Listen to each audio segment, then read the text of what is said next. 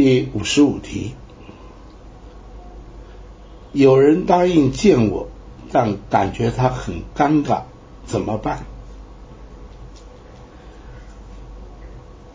在我们销售的时候，尤其是好朋友，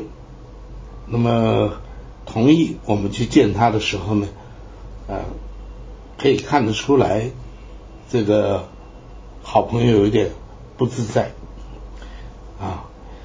因为他的表情已经透露出来，他并不是多么的热情的想要听这个部分，那可能只是有一点虚应啊，甚至于呃把一些话讲得很柔和，但是讲得很前面啊，比如说他说呃每个人有每个人的想法，呃很多事情是不能勉强啊。我个人呢，啊，我对保险这样的东西啊，目前我还不能够接受啊，啊，所以呢，呃，你可以跟我说啊，但是呢，可能我不会要啊，以后有要的时候，我一定会找你，毕竟我们是朋友嘛，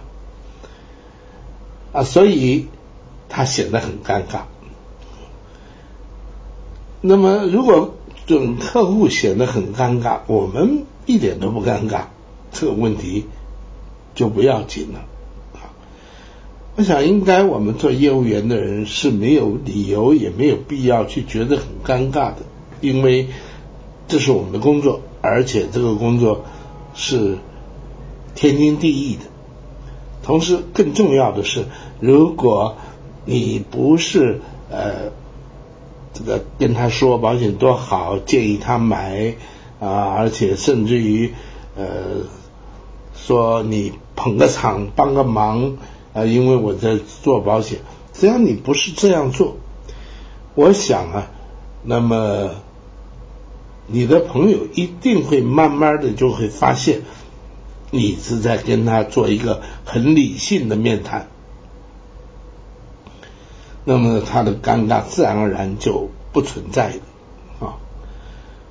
所以那只有你有意图叫他买，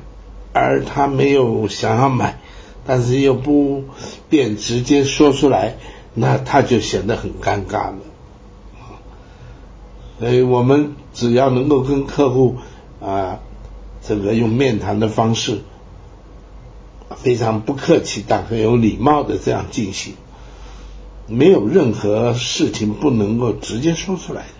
不是吗？尤其当我们走在精武门这条路的时候啊，我们甚至会站在准客户的立场，或者站在他的角度说一些话，我们会很公正的来说一些关于保险的东西，包括它的缺点。啊，他可能面临的一些问题，比如说啊，保险的时间非常的长，一缴要缴二十年，甚至于可能更长，拿回来以后这笔钱就会贬值了啊。那么我们可能会买一点点，但是买了一点点也没多大意思。如果要买多，就要把很多钱放到保险公司，与其让保险公司去赚，为什么不自己去赚呢？何况。保险还不一定会发生任何事，不是吗？啊，那么保险一旦设定，那么是按照现在的状况来规划的，未来会改变，生活在改变，状况改变了，但保险不能改变，所以常常会买的保险都不符合实际的，那就不能够使。实用了，那变成怎么办？保单又不能改变，所以啊，保险问题很多。如果你用这样的一个角度去跟你的朋友来谈，你的朋友一定会很开心的，甚至于说跟你一样的话。是啊，我也是这么认为啊。我觉得保险是不划算的，如何如何，我宁愿拿钱去投资做生意。哎，那你不是就开始进入到一个很正常的销售面谈了吗？我们有能力，我们就不怕准客户拒绝，我们不怕客户反对，我们就怕准客户不说话啊，所以啊，这个尴尬的问题啊，是